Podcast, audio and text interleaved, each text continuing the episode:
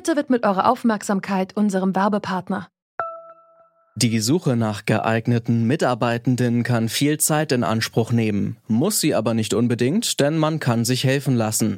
Zum Beispiel mit den Premium-Stellenanzeigen von Indeed, denn damit wird eure Stellenanzeige in der Suche sichtbarer und Bewerberinnen und Bewerber werden schneller auf euch aufmerksam. Indeed schenkt euch jetzt 75 Euro Startguthaben für eure Premium-Stellenanzeigen. Klickt dazu auf den Link in den Show Notes. Es gelten die AGB. Robinhood started five years ago, and we've been the spokesperson of the individual investor. And our whole goal as an institution is to enable those customers, empower them, and give them access to the markets. Mehr Menschen Zugang zum Finanzmarkt ermöglichen. Das ist das Ziel der Trading-App Robinhood. So hat es der CEO der Firma in einem CNN-Interview gesagt, wie eben zu hören. Und nun ja, das hat geklappt aber vermutlich nicht ganz so, wie man es erwartet hat. Auf Reddit haben sich in den letzten Monaten tausende Kleinanlegerinnen und Kleinanleger verabredet, um gleichzeitig Aktien des Videospielehändlers GameStop zu kaufen. Damit haben die sogenannten Redditoren einem großen Hedgefonds ein Milliardengeschäft vermasselt und selber auch gut daran verdient. Manche fordern jetzt deswegen neue Regeln für den Börsenmarkt. Die Trading-App Robinhood hat den Handel mit GameStop-Aktien sogar schon eingeschränkt. Und das wegen einer Idee aus einem Internetforum.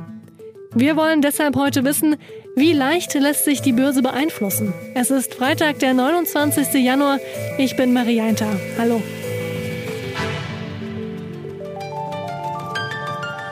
Zurück zum Thema. Seit März letzten Jahres haben sich auf der Plattform Reddit User zusammengeschlossen, um Aktien der Computerspielekette GameStop zu kaufen. Der ging es eigentlich gar nicht so gut, weil keiner mehr Computerspiele im Laden kauft und Corona eh den Einzelhandel lahmgelegt hat. So haben das zumindest Investoren eines Hedgefonds gesehen und deswegen sogenannte Leerverkäufe getätigt. Also sie haben die sterbenden Aktien von GameStop gekauft und für den gleichen Preis wieder verkauft, obwohl die Aktie da schon weniger wert war. Sie haben also ein Plus gemacht.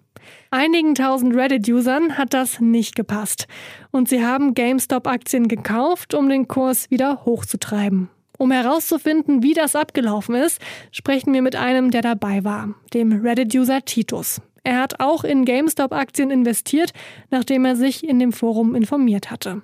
Ihn habe ich gefragt, war dieser Börsenflashmob eigentlich organisiert?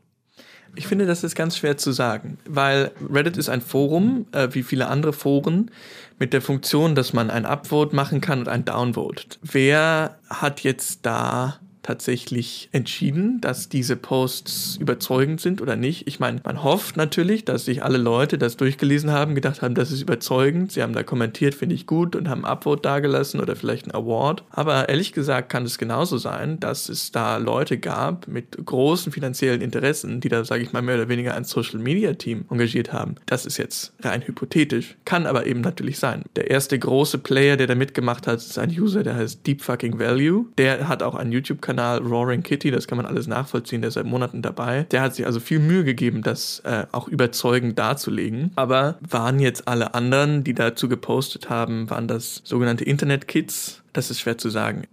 Manche Reddit-User, die haben die Aktion auch als eine Art Kampf David gegen Goliath gesehen. Also die Kleinanleger gegen die großen Hedgefonds-Investoren dieses Narrativ, oh, wir wischen es den Leerverkäufern ein aus, das war auf jeden Fall äh, schon die ganze Zeit präsent, so nach dem Motto, die sind so gierig, dass sie 140% Leerverkaufsquote haben. Naja, sehen wir mal, wie, sie, wie die sich freuen über diese Position, wenn der Aktienkurs ein bisschen steigt. Das war auf jeden Fall immer dabei und ist das irgendwie zu so einer Art Kriegserklärung gegen die Hochfinanz, teilweise auch mit extrem populistischen Zügen, was ich irgendwie sehr, also völlig absurd fand, also teilweise auch richtig bedrohlich, so irgendwie mehr oder weniger offen antisemitische Memes über irgendwie Mr. Goldstein, den Hedgefondsmanager, wo einfach, muss man schon sagen, boah, da hat sich irgendwie jetzt zusammengebraut eine Art Gedanke, wir rächen uns für 2008 Und das hat sich viel stärker verselbstständigt zu einem, wir wischen jetzt den Hedgefonds eins aus, als ich das Gefühl habe, dass es das vorher war. Also es war schon so, naja, schauen wir mal, wie, wie, wie stark wir die ausquetschen können. Aber das hat sich irgendwie extrem verselbstständigt zu so einer Art äh, verzerrten Umverteilungskultur. Ich meine, der Gedanke, dass man über solche absurden Finanzmarkt-Casino-Spekulationen eine nachhaltige Umverteilung machen könnte, braucht man ja nicht zu erläutern, warum das irgendwie verrückt ist. Die Reddit-User wollten also nicht nur Geld machen, sondern den Hedgefonds auch eins auswischen. Das hat geklappt. Der besagte Hedgefonds musste gerettet werden. Seitdem wird diskutiert, ob der Börsenhandel neue Regeln braucht. Marco Herak ist Finanzjournalist und Podcaster beim Wirtschaftspodcast Mikroökonomen. Ihn habe ich gefragt, welche Macht diese Kleinanleger denn tatsächlich haben. Ja, theoretisch keine, außer sie sind äh, dann so zahlreich, dass sie doch eine haben. Wir haben jetzt gesehen, dass bei GameStop das sehr gut geklappt hat. Danach wurde dann eine Liste rumgereicht mit weiteren Aktien. Naja, bei denen gab es dann auch kleinere Kursanstiege, aber da hat man dann schon gesehen, dass es sich ausdifferenziert und dass diese Macht doch recht schnell weg sein kann. Jetzt ist es ja nicht das erste Mal, dass die Börse gezielt beeinflusst wurde. Was unterscheidet denn jetzt den GameStop-Fall von den anderen Fällen? Ich glaube, dass es tatsächlich so ist, dass wir zum ersten Mal gesehen haben, dass es diese Größe erreicht, wenn private Anleger involviert sind. Äh, wir haben solche Fälle immer wieder mal gehabt, wo auf einmal eine Aktie 400, 500 Prozent nach oben geschossen ist. Das heißt, neu ist, dass wir jetzt hier Kurssprünge über tausende Prozent sehen und gleichzeitig ja auch ein Hedgefonds dadurch 30 äh, Prozent seines Vermögens verloren hat und dann von einem anderen gerettet werden musste. Wie lassen sich denn überhaupt solche Arten der Beeinflussung regulieren? Ja, wahrscheinlich gar nicht. Außer wir verbieten Internetforen. Also das glaube ich aber nicht, dass das der gangbare Weg ist. Also wir haben an den Börsen äh, ja seit Jahrhunderten immer wieder Blasen und bisher gab es noch kein wirksames Mittel. Von daher würde ich sagen, äh, es lässt sich prinzipiell nicht verhindern. Sollten denn überhaupt Regulierungen stattfinden? Sie sagen ja, weil der Markt damit gefährdet ist, aber warum denn? Sind solche Aktionen nicht auch Teil der freien Marktwirtschaft? Ja, natürlich. Das soll, soll und kann meines Erachtens stattfinden. Äh, wenn dann natürlich der Broker, über den er stattfindet, dann selber in äh, Schwierigkeiten gerät, ähm, dann muss man vielleicht gucken, ob man diese Sachen nicht etwas anders angeht. Werden solche Börsenflashmobs jetzt häufiger den Aktienmarkt beeinflussen? Was glauben Sie? Wahrscheinlich ja. Die Frage ist, wie professionell das laufen kann, weil da habe ich so die großen Fragezeichen. Vermutlich werden wir es nicht so oft erleben, wie wir gedacht haben.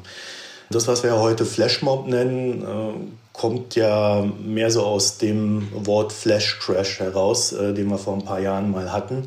Äh, damals hieß es auch, nachdem der erfolgt ist, jo, das werden wir jetzt öfter erleben, monatlich, wöchentlich, jährlich. Es kam nur nicht dazu. Also der Markt hat sich da angepasst. Es gab ein bisschen Regulierung ähm, bei den High-Frequency-Tradern. Äh, und seitdem geht das alles recht gesittet ab, meistens, äh, aber nicht immer. Und äh, das, was wir ja hier gesehen haben, war ja mehr oder weniger ein Flash-Crash nach oben dann. Eins hat die Aktion der Reddit-User offenbar gezeigt. Die Kleinanleger, die können es an der Börse auch mit den Big-Playern aufnehmen. Zumindest, wenn sie sich zum Schwarm zusammenschließen, so wie im Fall der GameStop-Aktie. Ganz so leicht ist es aber offenbar doch nicht, die Börse zu beeinflussen. Schließlich gab es ja noch weitere Aktienempfehlungen auf Reddit.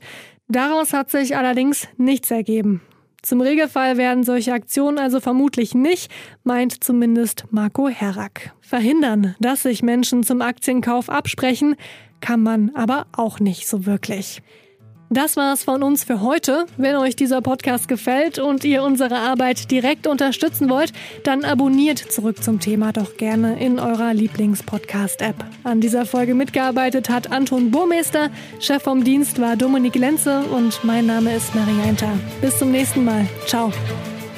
Zurück zum Thema vom Podcast Radio Detektor FM.